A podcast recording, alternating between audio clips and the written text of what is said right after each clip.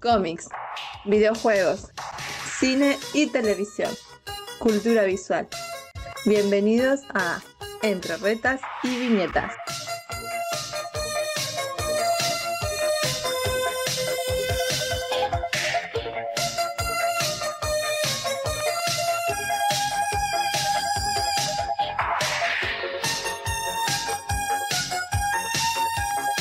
Saludos público inteligente y conocedor.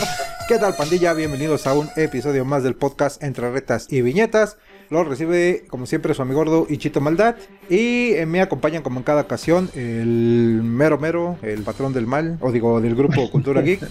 El mismísimo Pablo. ¿Qué onda, Pablo? ¿Cómo andas? ¿Qué más, Dix? Bien, bien, buenas gente. Pues aquí, de nuevo en otro programa. Y pues algo, algo interesante, ¿no? Sí, la temática de ahora, pues vamos a hacer estos como episodios especiales, eh, van a ser un poco más cortitos porque ya se andan quejando que, ay, no hablan mucho ustedes, son muy platicadores. muy este, menos... Dice menos, menos ofensas y, más noticias. Exactamente. Ahórrense sus comentarios políticamente incorrectos, de los cuales son un 80% del podcast. Oh, que la cancha. Ni aguanta nada. Pero pues sí, vamos a hacer estos episodios más este cortillos, pero enfocándonos en una temática. Queremos eh, empezar estos especiales, como les digo, con una serie eh, por demás, está a decir interesante, pero a la vez también muy híjole, no sé, colgándonos de lo políticamente incorrecto. Empezando con lo que nos quieren cancelar. Exacto. políticamente correcto. Como cuando llorabas y te decía tu mamá, te voy a dar uno para que llores con provecho, así nos quieren cancelar, motivo les voy a dar para que me cancele. y para que y para que no piensen que sale de la nada, la serie así es, entonces. Exactamente. Exactamente, estamos hablando de una serie de Amazon, de Prime Video, estas este, series de Amazon Original que empezaron hace un par de años, llamada eh, The Voice Diabolical, la cual pues se desprende eh, un spin-off directo de esta serie de The Voice.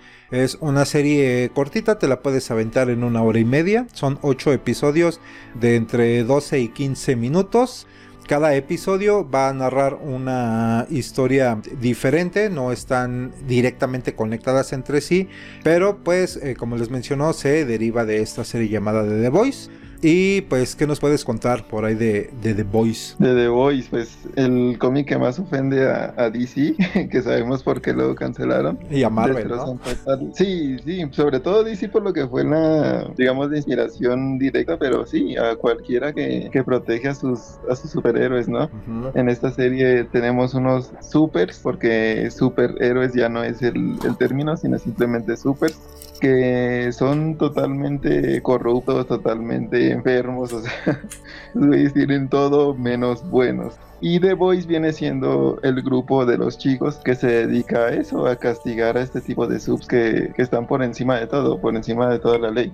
O que se sienten por encima de todo. Sí, que se sienten por encima de todo. Entonces, este grupo, pues, no también no es que sean muy buenos, muy unos tipos brutalmente también enfermos en otro sentido. Ese Butcher es un cabrón.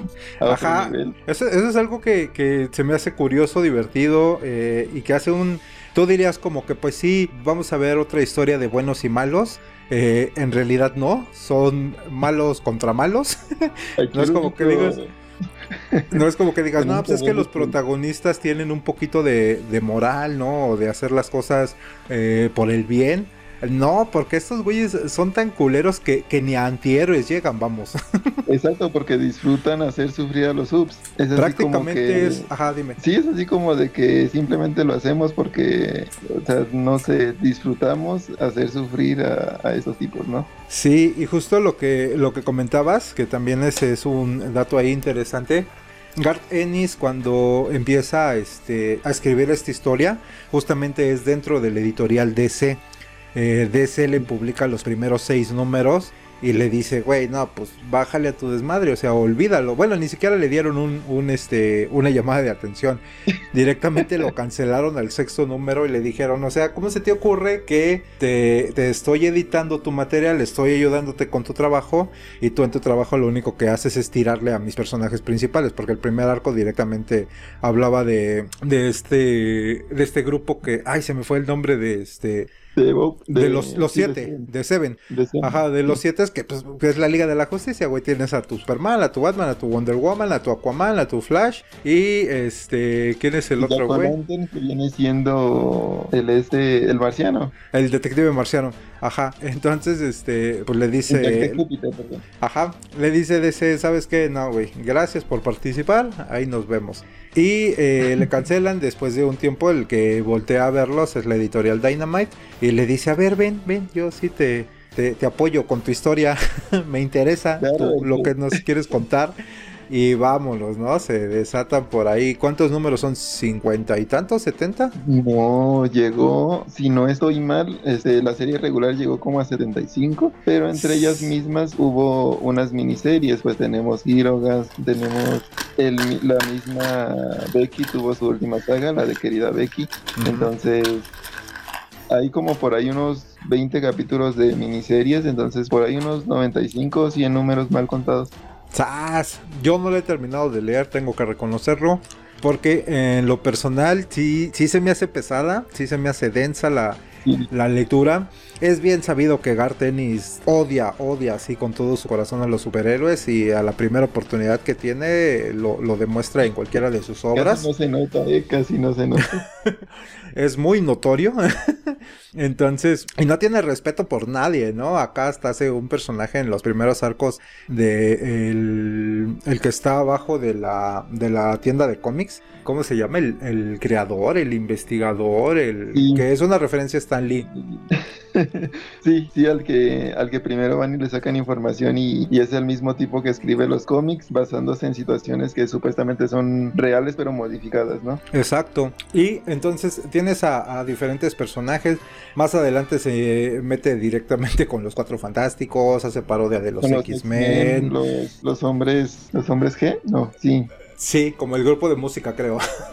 y creo que era, creo que era OSS. Sí, sí, creo que era G-Men. Los G-Men, sí, los hombres G, tal cual. sí, tal eh, cual.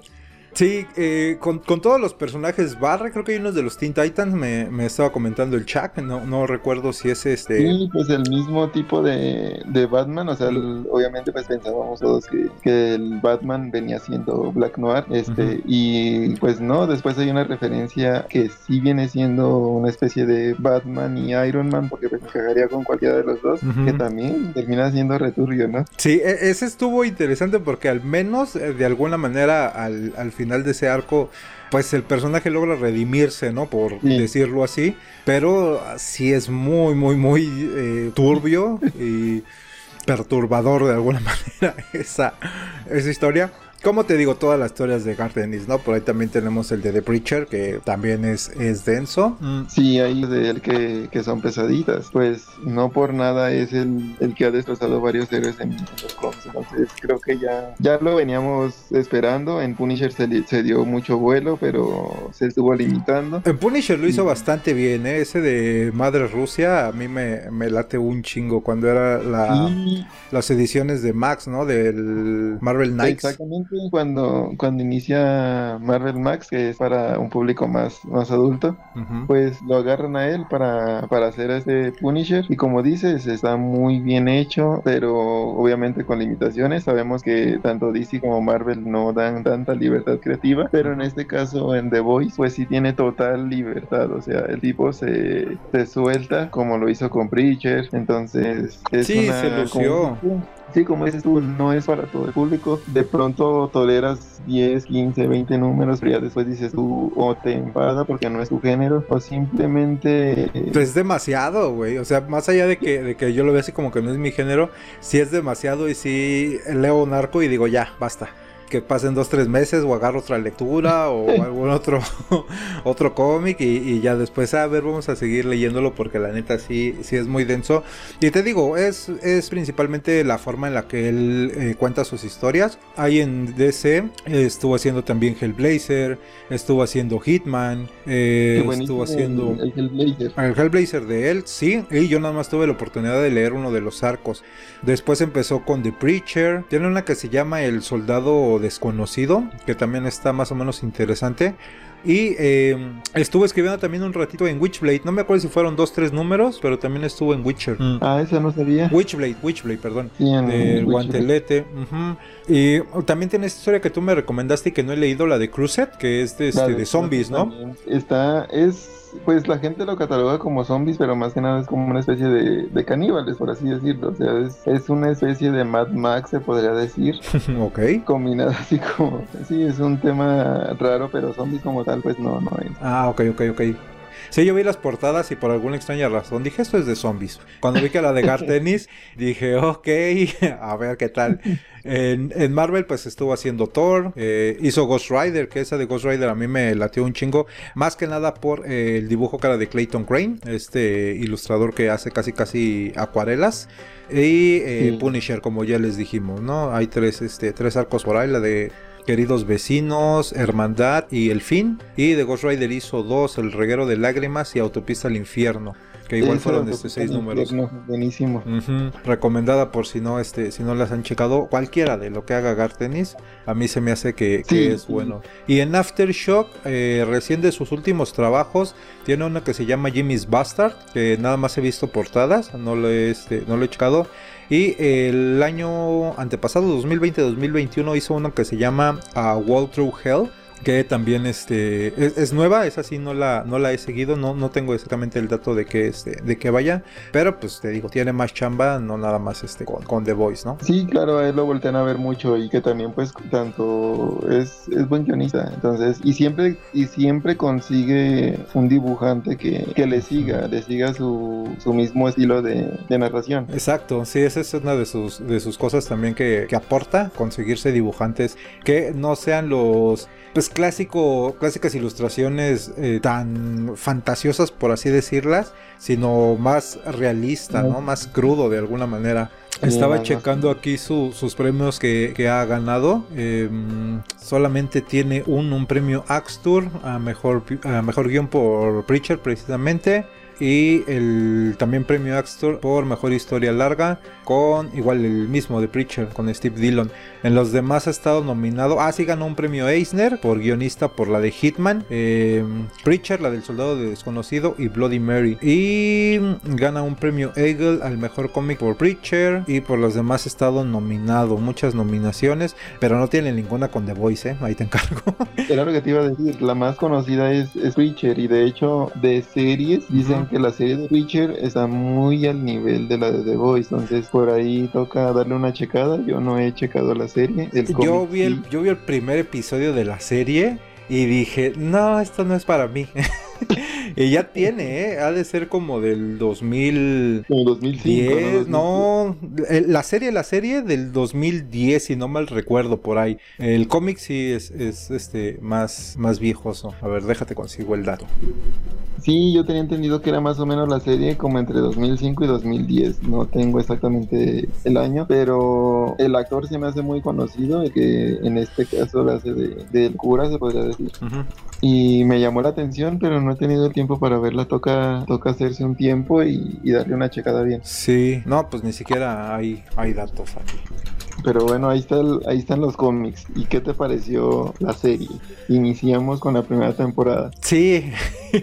Fíjate que yo del primer episodio, eh, haciéndoles un resumen, eh, el primer episodio vemos a un científico que se encarga de trabajar en esta empresa de, de Vogue donde tienen a los bebés, que vimos un poquito eso en la primera temporada, de los bebés, de los bebés que les inyectan este eh, complejo V y eh, desarrollan poderes. Entonces este científico, la bebé que tiene a cargo, ve que definitivamente eh, la bebé no es capaz de controlar su poder. Pone ahí el sellito de que no es muy, este, muy apta. Y el mero mero villanoso dice, pues sabes que si no nos sirve, vamos a exterminarla. Él se encariña, tiene la idea de adoptarla y decide rescatarla, pero lo van a descubrir y se va a desatar prácticamente el infierno. A mí me llamó mucho la atención por la animación. El primer episodio es una animación que nos recuerda, nos recuerda a las caricaturas de Hanna Barbera de alguna manera. Este tipo de, de visual que no, no hay eh, diálogos, no hablan, todo es con musiquita de fondo.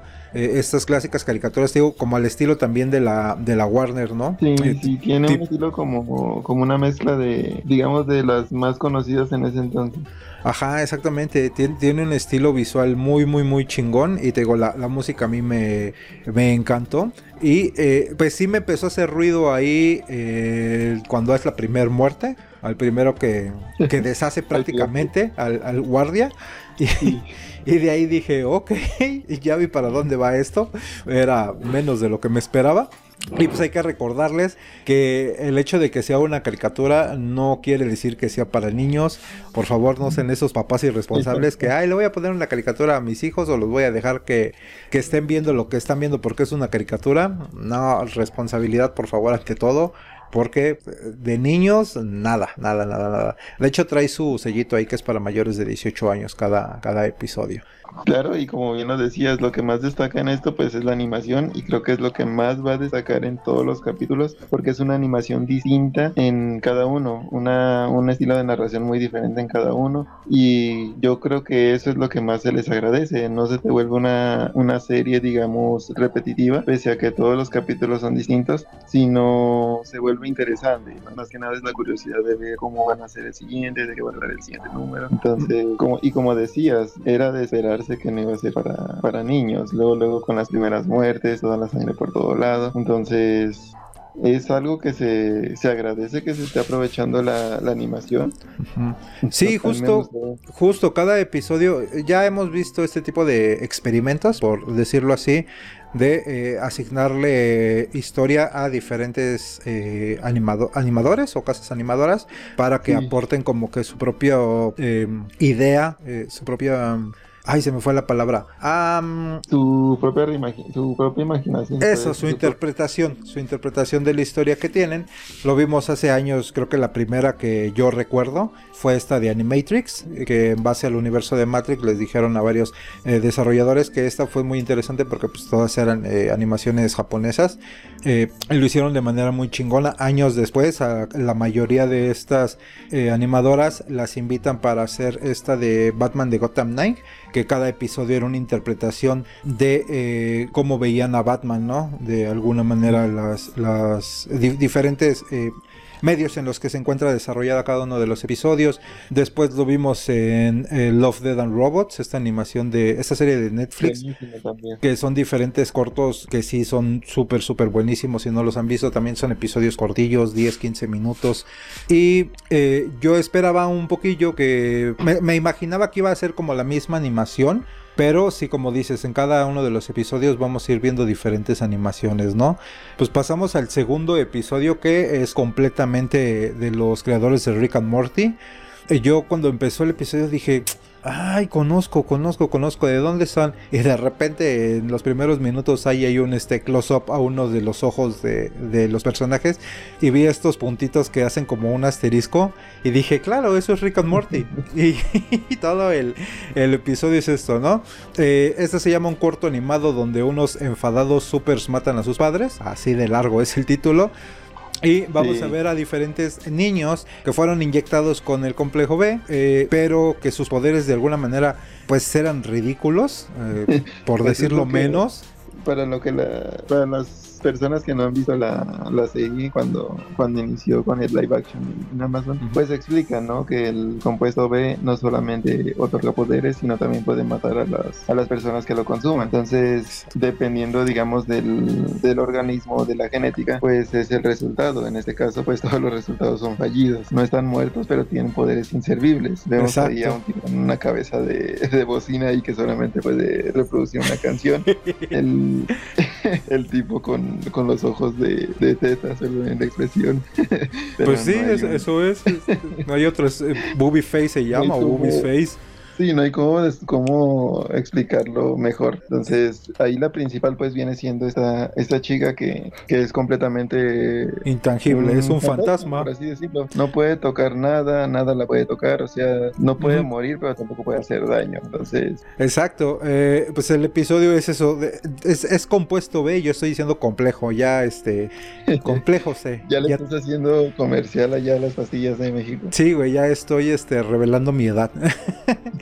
este, eh, ajá, es el compuesto B, entonces pues vemos a, un grupo de niños que están como en un eh, orfanato, por decirlo así, donde pues son rechazados por sus padres porque tuvieron unos, tuvieron unos poderes muy ridículos. El que me dio mucha risa es el que es muy lento también y pues vemos ahí eh, también cómo termina su historia y, y es súper sádico el vato, ¿no? Pero mi personaje favorito por mucho es el narrador. que está en su sillita de ruedas. Yo tengo el poder de narrar lo que está sucediendo. Sí, de hecho es el que viene contando la historia. Ajá, y es el que está contando toda la historia. Fue mi personaje favorito. Y aquí vamos a ver la primera escena que hace directa conexión con la serie, porque vemos ahí a Homelander, ¿no? Al final.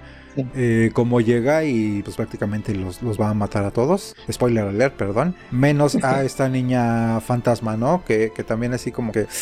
Sas, a pesar de todo tu, tu revolución que armaste, pues no logras tener una encontrar alguna paz o tener una satisfacción porque pues no te puedes morir y no te pueden tocar y no te pueden hacer nada entonces solo te queda deambulando queda, igual o peor que como estaba Sí, hay algunas que traen así como ciertos mensajes ahí, ni siquiera ocultos, sino muy de, como crítica por decirlo así, y que se me hacen bastante interesantes. El episodio 3 eh, yo creo que es uno de mis favoritos por el hecho... Sí, por el hecho de que está escrito directamente por Garth Ennis, entonces se ve completamente una vez más su estilo de Ennis reflejado en el episodio. Y aquí la animación me gustó también bastante porque ya lo tratan de hacer eh, replicar un poquito el estilo de dibujo del cómic. Un poquito, no es tanto. Y eh, como dato interesante, aquí una nota curiosa.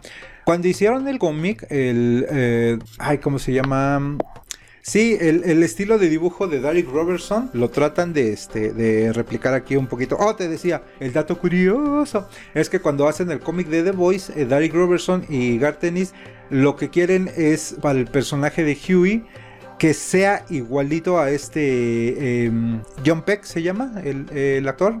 Ajá, exactamente, lo toman como, como el papá del Huey. Y, sí, pues eso, ya, ya estás viejo, carnal.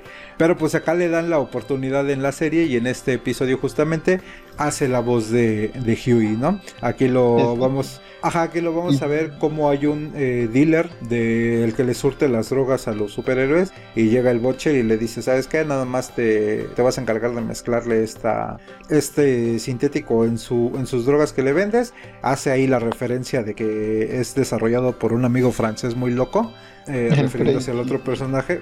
y este... Y pues vamos a ver eh, cómo se va a desmadrar este güey mientras te van contando que él también había sido culpable de que se llevaba luego o se llevó a dos este dos chicas, ¿no? Volando hasta arriba, no sé, no, reaccionó de que el ambiente ahí es diferente y pues que sus cuerpos quedaron ahí todavía congelados en el en el espacio, ¿no? Y cómo se va este quedaron vagando en el espacio y de hecho ahí es donde donde la serie logra implementar esto, ¿no? Que Butcher tiene una especie de digamos de razón positiva dentro de todo lo que hace. Él trata de vengar a toda la gente que sale lastimada por este tipo de, de supers. Entonces es algo que la serie manejó muy bien a diferencia de lo que manejó el cómic. Entonces en este caso Butcher lo hace de manera vengativa y, y eso logra que le mezclen este tipo de, de, sustancia que no sabemos qué es lo que Frenchy le puso a la droga y totalmente un, un desorden, ¿no? Lo que me gustó de esta, de esta animación es que inicialmente con DC comparaban mucho los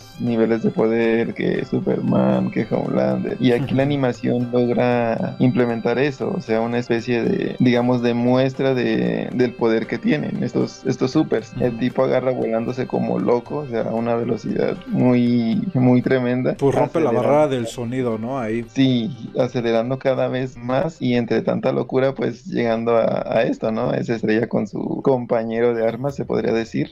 Y eso, y un lo desmadra completamente, lo atraviesa, mientras él mismo se va, se va deshaciendo también. Y fíjate aquí, la, que aquí la crítica, ajá, dime. Perdón, esta escena me recuerda mucho a lo que vimos en, en Invencible, la pelea entre, entre este, no, se me fue el nombre, el papá, ajá. Y, el, y el velocista, el de los el del otro grupo. Ah, ok. Cuando los guardianes. las, y cómo las manos se empiezan a, despedazar. Sí, oye, sí es cierto, no me había este, no me había percatado de, esa parte. Sí está la fuerza eh, de, del otro güey que pues, se termina deshaciendo, ¿no? Exacto, y así es esta, cuando choca, él empieza primero a despedazarse, pero de la misma velocidad lo atraviesa. Lo termina atravesando y se embarra en la pared. Y fíjate que aquí se me hace también esta, esta crítica una vez más le termina embarrado ahí eh, en seco en la, en la pared. Y la gente pues así toda llena de sangre como que... Y a punto del colapso, del grito de la desesperación. Y estos güeyes se voltean a ver así como que ¿y ahora qué hacemos? Y, la queen esta de pues lo de siempre. Ah, atrás del sol hay unos marcianos que nos están atacando o algo así. Tenemos que ir a salvarlos. ¡Pum! Y salen los tres volando y toda la gente así de ¡Ah! Eh, ya, aquí no pasó nada y hay que apoyar a los héroes, ¿no? Porque los héroes hacen el bien. Esta pequeña, como dices tú, esta pequeña crítica social a lo que viene siendo la ignorancia, ¿no? O sea, la gente está viendo tal cual están pasando las cosas y de todos modos es muy omitirlo. Fácil, sí, es muy fácil desviar la atención de la gente cuando, cuando es muy tonta. Tal cual. Sí, sí, sí, justamente. Sí, este es uno de mis episodios favoritos y en el que dije, ok, va. El episodio 4 se llama Void 3D o Void en 3D. Y este también es, de, los que me gustaron. Vamos a ver a un chavillo que está como que con ciertos problemas de inseguridad. Eh, le gusta a su vecina, pero no se ha atrevido a hablarle. El, episodio empieza ahí con que recibe una carta por equivocación de ella, se la va a ir a regresar, pero a la mera hora no puede. Y está con los filtros ahí de su Instagram o alguna red social y ve el, filtro para que parezca un Homelander. Y le llega la notificación de Bao de que están haciendo unos experimentos, eh, que si quiere probarlos le dan una crema, le dicen pues imagínate el rostro perfecto que quieras y ya esto le da seguridad, le cambia el rostro, se parece ahí te digo al Homelander. Eh, llega y empieza a, tratar a la chica, se atreve ya a hablarle, hasta que empiezan a tener ahí una, este, una relación. Y la chica también utiliza la cremita, se convierte como en un gato humano. Él es muy guapísimo y se van a convertir en una pareja de influencers, donde precisamente por estar conectados con sus redes sociales y su público, su relación ya empieza a terminar eh, por completo, ya se están metiendo con otra gente y demás, hasta que eh, empiezan a perder el, por decirlo así, patrocinio de la crema Aquí como dato interesante es que eh, no sé si te diste cuenta que la que les rechaza, bueno, la que les dice que ya no les va a dar este más, más de la cremita esta es el personaje de Sí, Colby Minifi se llama la, la actriz. Su personaje es este. Ay, Aquí está el nombre. Ashley Barrett. Ese fue el personaje. Y me gustó mucho que el tipo de, animación, te digo, era igualito a este. a la actriz. O sea, directamente. A pesar de que pues, la animación es más caricaturizada. E, este capítulo. Nada más. exactamente. En este capítulo es más caricaturizado. Y pues bueno, ellos van a tratar de, de reencontrarse, de alguna manera retomar su relación.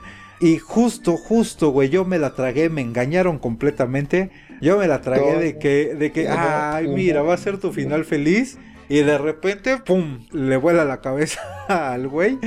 Y pues te dan a entender que todo pasó en su cabeza. En realidad, nada de lo que vivió. Se imaginó antes de, antes de someterse a la prueba, antes de, usar la crema. Entonces, bueno, mientras el proceso, más bien mientras él estaba, pues, en el. Con la idea de que estaban experimentándole. Exactamente. Entonces, pues no funciona esto. El tipo termina con la cara toda deshecha y de repente le explota. Que era lo que veníamos diciendo. El, el compuesto B tiene ese, esta probabilidad, ¿no? De, en lugar de hacerte algo bueno, que te termina pues destrozando o matando en ese caso. te puede dar poderes, pero pues no te aseguran que esos poderes te, no te maten, ¿no? A final de cuentas. Sí, este episodio me gustó muchísimo, güey. ¿eh? Sí, sí, yo creo que también este y el 3 eh, de, de mis favoritos hasta ese momento. Pasamos al quinto, que se llama eh, Mejores Amigas por Siempre, BFF. Y aquí vamos a ver una animación más pegada a lo que es el anime. Eh, yo creo que el peor episodio de los ocho, pero pues por lo mismo de ser el peor eh, de estas cosas que luego decimos que es tan malo que termina siendo bueno. Vamos a ver a una niña que eh, se aprovechan de ella sus disque mejores amigas o sus amigas del momento. La hacen que se suba un carro para comprarle drogas a un güey que está mencionando al, al Deep, al profundo, a esta parodia de Aquaman, eh, que también lo vamos a ver en este episodio eh, para hacer la conexión. Y en un accidente que tienen ahí en la compra de drogas, este tipo llevaba una capsulita ahí del compuesto B y ella se lo, se lo roba, ¿no? Eh, le invitan a fumar marihuana, lo hace, pero pues como que no fue lo suyo y se termina tomando el compuesto B. Eh, sus amigas no le creyeron que era, que era este compuesto, se burlaron de ella, ella se lo toma y al otro día cuando despierta se tira un cake como lo hacemos todos en las mañanas y su caquita termina cobrando vida, ¿no? Ese fue su poder. Y bueno, vamos a ver más adelante que... Exacto, vamos a ver ahí el tip que llega, se da cuenta de que ella fue la que le robó el compuesto al, al eh, vendedor este le va a pedir que entregue a la caquita, a, a Bao, y se lo van a ahí como que a, silenciar, ¿no? La van a tratar de silenciar, le dan su lanita y la terminan echando del edificio, pero ella logra regresar para rescatar a su caquita porque es su mejor amiga con la que vivió muchas aventuras. Y eh, vamos a ver un enfrentamiento de esta niña con eh, Deep. Y pues su poder es controlar la mierda tal cual, ¿no? Con toda la extensión de la palabra. Sí, sí, su poder, pues sorpresivamente no, porque, porque vimos cómo le dio vida a uno. Entonces, obviamente ya dentro de la, del drenaje y todo eso, entonces. Y que desde que desde que está en ese escenario buscando a su a su caquita, pues ahí hay mucha regada, ¿no? Entonces dices tú, ya sé más o menos por dónde va eso. Y en este caso, pues con Deep lo usa, termina despertando su poder y usándolo contra Deep. Deep por el asco que le da, pues obviamente termina cediendo y termina dejándola. ¿Vas a creer que nunca me di cuenta que era una caquita? Fue ya hasta cuando la rescata que la deja caer en el baño. Dije, ah, claro. Ay, güey, entendí la referencia. Ajá, no me había percatado. Dije, órale, ¿qué pedo? Traía como un Pokémon, traía ahí como que otra vida. O sea, ¿qué pasó? No entendí muy bien, güey. la animación no ayuda en nada para que lo entiendas. O yo soy muy lento, tal vez. pero tú no porque es tal cual el emoji de la carita, de la carita de la caquita. O sea, si la gente pensaba. Pero sin un ojito.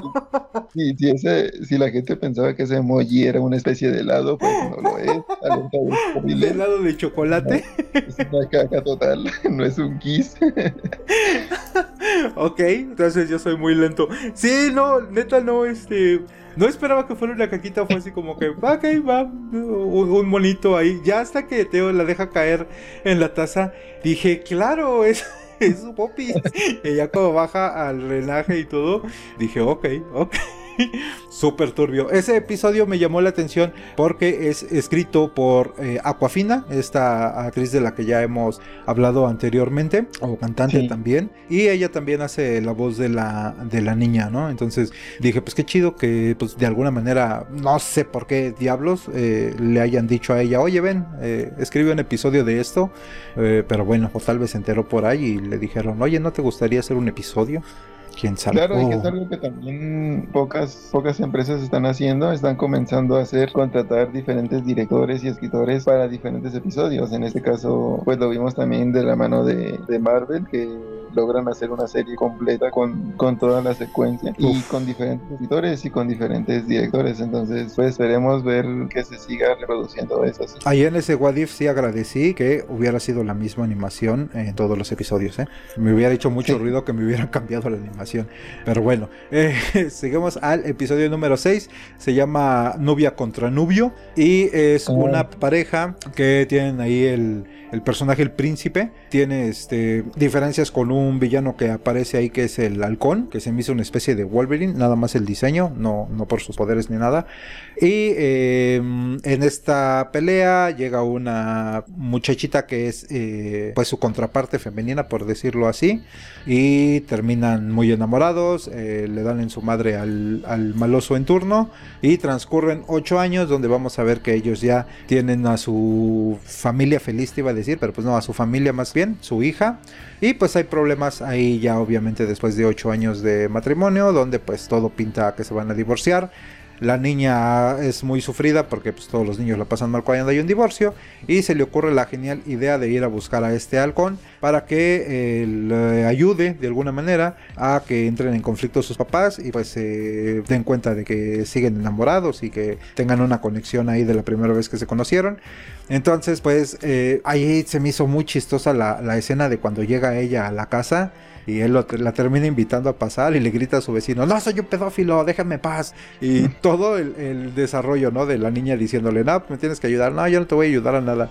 No, sí, si me ayudas hago esto, no, no me interesa. Bueno, si no me ayudas les voy a decir que si eres un pedófilo y me metiste a tu casa con una mentira de que me ibas a prestar tu consola y no sé qué. y ya lo termina convenciendo. El, el PC5. Ajá. Y pues su plan le va a funcionar. Sus papás van a eh, retomar la llama del amor y se va a dar cuenta que no era exactamente lo que la niña quería y les va a decir que se divorcie, ¿no?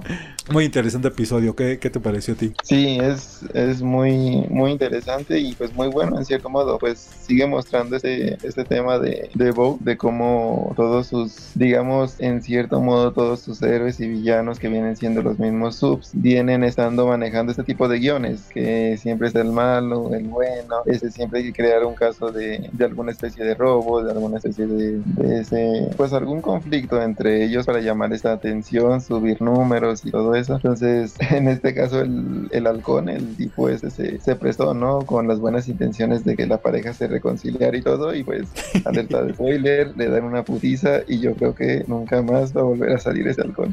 Sí, dudo mucho de que, de que lo retome. Cierto, se me pasó decir, decir eso que otra vez es esta crítica de que como dices, eh, cuando la niña le está diciendo de cómo se conocieron sus papás gracias al conflicto, él le dice, eh, sí, sabes que todo está escrito y que es un guion y que ya lo teníamos planeado y pues ellos y yo somos amigos y bla, bla, bla. Y le dice ya, pues sí, ya lo sé, pero de todos modos quiero, quiero este, que, que retomen su, su amor. Pero la crítica es esa justamente, que le dice él, pues no, todo es parte del de, guion, güey, o sea, no hay ningún conflicto, somos amigos. Lo hacemos nada más para que nuevamente verle la cara de idiota a la gente, ¿no? Que, que nos, que nos sigue y que está al pendiente de nosotros. Entonces sí, vamos a ver otra vez la, la crítica en este episodio. De aquí también me llamó mucho la atención la animación. Uh -huh. De la animación sí es este más al, a un estilo más este como más actual se podría decir. Me recordó mucho estas últimas películas de, de DC, uh -huh. lo que venía haciendo después de, de, la Liga de la Justicia Oscura. Okay. No sé quién fue el encargado, pero sí tenían más este tipo de, de animación y muy colorida. O sea, también eso es es muy mucho de agradecer que, que saben ese, hacer ese manejo de, de colores y de contrastes que, que, le dan un buen toque de efecto. Sí, se prestaban mucho los, este, los personajes, ¿no? Que tenían poderes como de, de rayos. Entonces, sí tienes razón, la animación está muy fashion y yo creo que es la que mejor animación tiene a nivel técnico de todos los episodios. Muy bien, pues pasamos al eh, séptimo episodio que se llama John y Shun-Hee. Que se me hizo tristísimo uh. este episodio, güey. Eh, vamos a ver a un viejito que está en el hospital. Eh, le dicen que su esposa pues ya no, ya no tiene futuro, ya es cuestión de, de unos días. Y él trabaja como eh, guardia de seguridad, por decirlo así, de esta... No, es cierto, como limpieza en esta empresa de Vogue. Y pues ahí con lo que tiene compra un arma, un taser y se mete a engaña al guardia de seguridad para poder robarse una capsulita estas de compuesto B y se lo lleva a su señora la cual pues tiene un cáncer inoperable en el páncreas me parece y le inyecta le inyecta el compuesto van a llegar eh, pues los guaruras los, los guardaespaldas de la compañía para pues matarlos directamente pero en ese momento se activa el poder de la viejita Y eh, van a escapar, ella le va a decir que tienen que pues, regresar para hacer las cosas bien, él le dice que no, que no tienen nada por qué, este, por qué pelear. Y va a empezar ahí el conflicto de que el compuesto B le extirpa de alguna manera el cáncer, la cura por decirlo así, pero pues con eso se va a crear ahí un monstruo que empieza a devorar todo.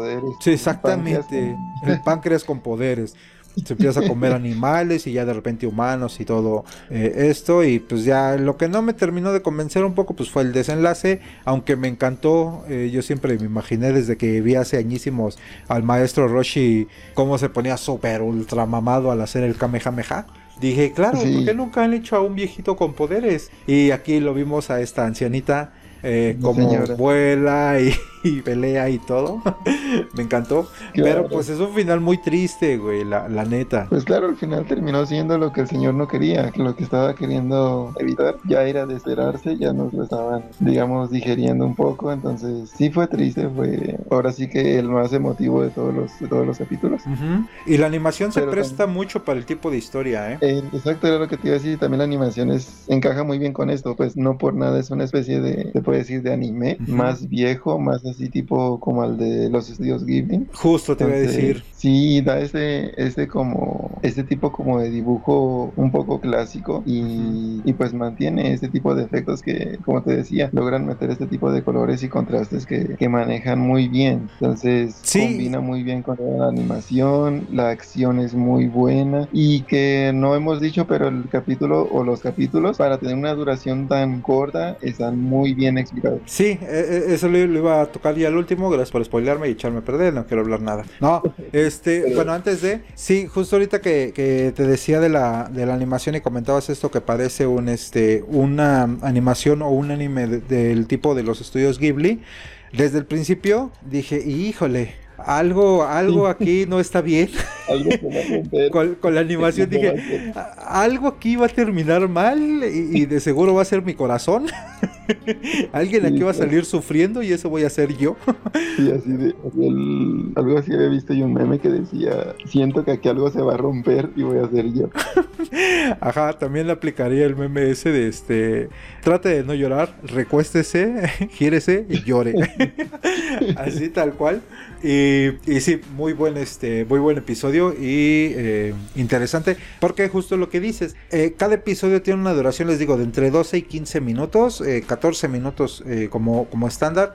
Y para la duración, la historia está tanto bien escrita como bien desarrollada, porque todos los episodios son autoconclusivos. Entonces, esta mm, pues creatividad de contarte en tan poco tiempo una historia. Digo, tampoco es así como que digas, oh, puta, lo más complejo que, existe, ¿no? No, pues no, tampoco, pero pues se agradece que esté bien desarrollado cada, este, cada episodio, ¿no? Sí, porque es una historia básica, pero bien contada. Exacto. Y de ahí pues tenemos el, el octavo y último episodio. Uno más uno es igual a dos, me imagino.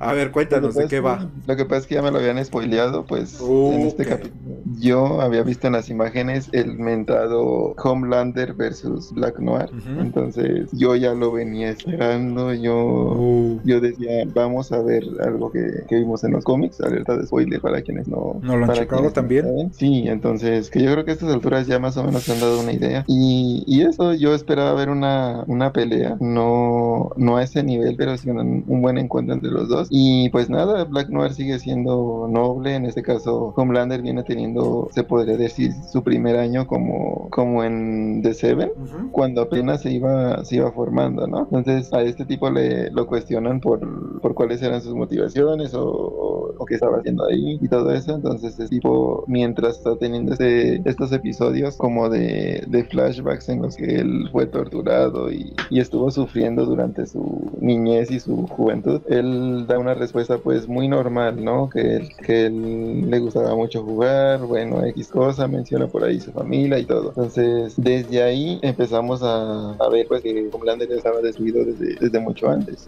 Y cuando inicia todo, él, él empieza a tener, bueno, no empieza a tener celos, sino que sabemos que tiene su delirio de, de grandeza y el ego de demasiado alto. Al presentar a Black Noir, pues él se siente menospreciado. Y ahí tenemos de regreso a Madeline, si es Madeline, este, la, la, que lo presenta y la que le mete también esa idea, ¿no? Que, que cómo era posible que dejara que Black Noir se llevara, ahora sí que el, que el estelar cuando lo debería tener él. Entonces lo incita a querer chingarse a, a Black Noir y ocurre esto. Él en una, en una misión, pues obviamente todo se sale de control, termina, termina matando ahora sí que a todos, dejando una sobreviviente y Black Noir es el que lo encuentra junto con la sobreviviente. Como Black Noir es mudo, o sea, como tipo Snake entonces este piensa que Black Noir va a defender a la, a la muchacha, ¿no? A la señora. Entonces inicia ahí una persecución contra él, que de hecho no logra ni siquiera tocarlo. De ahí se ve incluso la habilidad un poco de, de Black Noir. Sí. Y que al final es eso, Black Noir también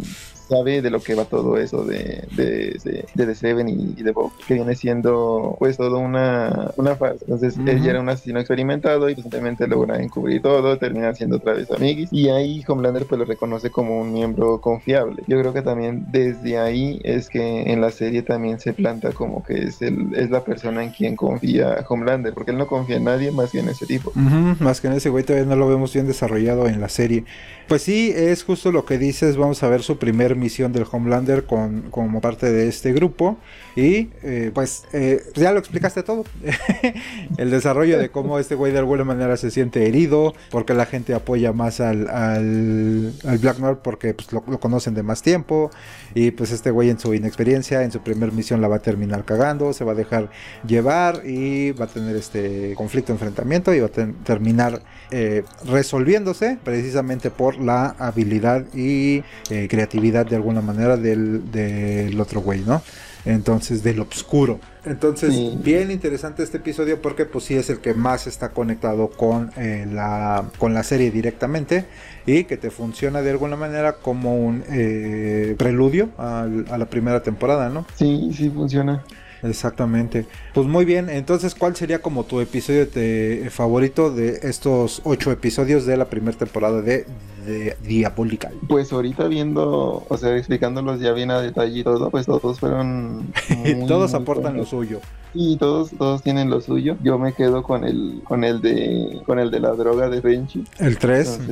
El tercero, claro, exactamente. Que como dices, vienen siendo ahora sí que una conexión directa en ese por, por Boche y los demás. Y el, y el último, pues, por, por Homelander y Black Noir. Igual por lo mismo. Sí, yo creo que mi favorito, te digo, me, me quedaría con el 3 y con el 4. Eh, el principal del 3, pues la historia, que te digo que es de Gartenis y pues se ve directamente ahí el estilo. Y el, el discurso del episodio 4, de también como en estas eh, fechas, eh, con los influencers y, y demás, o, o, los gustos que tenemos en las redes sociales, pues nos terminan distanciando, ¿no? De, de nuestros seres queridos o pues hasta de la pandilla, ¿no? ¿Cuántas veces no te ha tocado o has sido tú el que en alguna reunión, en alguna fiesta, en X lugar donde puedas socializar, en vez de socializar terminas como que clavado en tu teléfono viendo tus propias cosas, viendo algún video, oyendo tu música, no sé. Te desconectas completamente de las personas y pues ya no socializamos, ¿no? Digo, sumado ahorita con lo de la pandemia, de la pandemia que pasó y que no podíamos reunirnos y demás, pero independientemente de eso, pues ya desde hace algunos añitos con esto de las redes sociales, pues sí nos hemos distanciado tanto y de alguna manera pues es este eh, retrato lo que este episodio nos, nos trata de, decir, ¿no? Sin dejarnos ninguna enseñanza ni nada, nada más es como, ah, pues mira, la crítica es esta y ya. Sí, simplemente es como una crítica que, que toca en todos, igual y por ahí se nos, se nos salió algún detalle, por si pues alguien la, la viste tiene algún comentario que agregar, pues con gusto ahí, ahí lo leemos. Y pues nada, yo me quedo satisfecho con esta, con esta serie, pese a que fue muy corta y que no fue lo que esperaba. Es como, como esas veces de que, de que es este algo que no necesitas pero tenías que ver. ok. Entonces, sí, yo creo que, que funciona. Sirve como, sirve como un buen, digamos, como un buen plato de inicio para, para el plato fuerte que se viene. Exactamente, estamos a eh, marzo, abril, mayo, junio, justamente tres meses de que inicie, bueno, dos meses y medio de que inicie la tercera temporada de The Voice. Y pues yo creo que también para calmar un poquito el, el ansia, pues funciona esta, esta serie. Como dices, es súper cortita. Digo, como que en una hora, yo creo que te, hora y media te avientas este, los ocho episodios. Y eh, pues no necesitas como que ningún contexto ni más. Lo, puedes ver así. Y pues al contrario, de aquí tenerlo como trampolín para ver la serie de The Voice. Si te llamó la atención o si te interesa como que indagar un poquito más en, el desarrollo de la historia, ¿no? más allá de, de los personajes, porque pues estos personajes no los vamos a, a ver directamente en la serie. Entonces, pues sí, la verdad es que se las recomendamos bastante si no han tenido oportunidad de verla o si ya la vieron, pues como dice Pablito y nosotros no nos dimos cuenta de, algo o nos quieren aportar algún comentario, pues ya saben, ahí nos lo pueden dejar eh, en cualquier plataforma que utilicen para escuchar el podcast, ya sea en Spotify, en Evox, en Google Podcast o en Apple Podcast, nos pueden dejar un comentario, unas estrellitas, si les gustó, si no les gustó el episodio y pues ya estaremos haciendo más episodios de este tipo, ¿no? Ojalá sí, aquí estamos dispuestos a, hacerle. Muy bien, y pues hablando justamente de estos episodios, pues aviéntate de una vez el comercial de lo que viene. De la tercera, del tráiler de la siguiente temporada. Yo estaba, yo estaba con que, güey, tú no has visto el tráiler, te voy a spoilear. No, no me spoilees, déjame en paz. no lo he visto. Me voy a salir del grupo. Ah, referencias chingonas que no entienden. Por ahí este, simplemente que regresamos en el grupo de Cultura Geek con, con la lectura semanal. Esta vez promocionando todas las editoriales, solamente un cómic por editorial entra a concursar. Ya saben, la misma gente que propone, la misma gente vota, todo totalmente bien arreglado. Ahora sí que sin trampas ni nada, nada de que compramos votos o, hay gente corrupta en el grupo. Esto no es Esta vez Friday, un cómic de Edward Baker. Pues Sí, de una especie de. Este cómic trata de. Ay, es que no sé cómo decírtelo sin spoilear, ah, Entonces no los spoilees nada.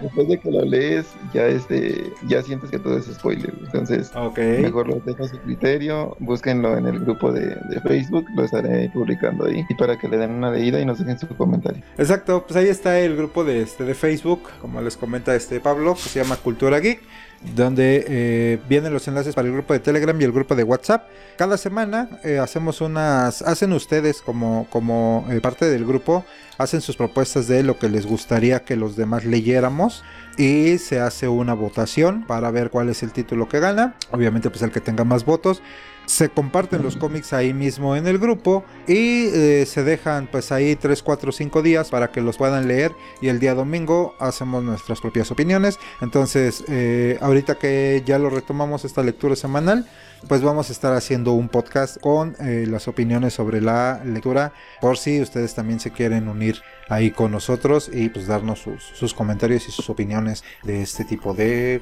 eh, lecturas y pues que de alguna manera también les inculquemos la cultura de leer. Lean gente, por favor, lean. Claro, lean y, que también esto incite más a la gente a seguir coleccionando y, consumiendo este tipo de cosas, ¿no? Para que también la cultura no, se pierda y nos sigamos manteniendo. Exactamente, exactamente. Y nos sigamos manteniendo, es como un decir, no crean que de esto hacemos dinero ni nada por el estilo. esto lo hago para divertirme, para divertirme, para divertirme. Así que gracias por habernos escuchado. Un último comentario, Pablo, o algo que pues quieras agregar. Que, pues no, no se pierdan de Voice, que si no la han visto, la vean ya. La serie rompe totalmente lo que viene siendo el cómic y eso se ve muy poco en muchas ocasiones. Y la serie rompe todo el concepto del de, eh, el boom que ha tenido estos últimos años gracias a Disney, pues las películas o series de superhéroes. Eso sí, no esperen que van a ver una serie de, de superhéroes más. No, e, esto no es exactamente así que si ustedes son como que haters de los superhéroes y de este tipo de historias bonitas. Si son fan de Snyder, esta no es su serie. si son fan del MCU, esta tampoco es Si son fan de Josh Whedon o Olvídenlo, aléjense de aquí. Sí, estamos con fans del, del UCM, güey, pues nos hacen falta muchos chistes tontos y más censura. Y si estamos con Snyder, no veníamos ni un culo. Eh, exactamente. Eh, sí, sí, sí, tal cual. No, no van a ver aquí humor, ni chistecitos, ni, ni eh, nada de chistes estúpidos y graciosos. No, no, no. Hay, hay, este, hay sarcasmo, hay sátira y todo, pero manejada de alguna manera iba a decir más inteligente, pero si ofensivo, pues de alguna manera diferente. Entonces, muy recomendable y pues sí, tampoco. Hay cosas obscuras, pero pues lo más oscuro vendría a ser eh, tal vez el, discurso o la temática, pero no las escenas como tal, así que tampoco es Snyderverse. así que, pues gracias por habernos acompañado en un episodio más. Nos escuchan, ya saben, todos los lunes en cualquier agregador de podcast. Y nada, se despiden sus amigos Basurita y Desperdicio. Gracias por acompañarnos. La próxima semana tenemos una cita aquí, entre retas y viñetas. Descarga nuestro podcast desde Spotify, Apple Podcast o Google Podcast. Esto lo hago para divertirme, para divertirme, para divertirme. Esto lo hago para divertirme, para divertirme, para divertirme.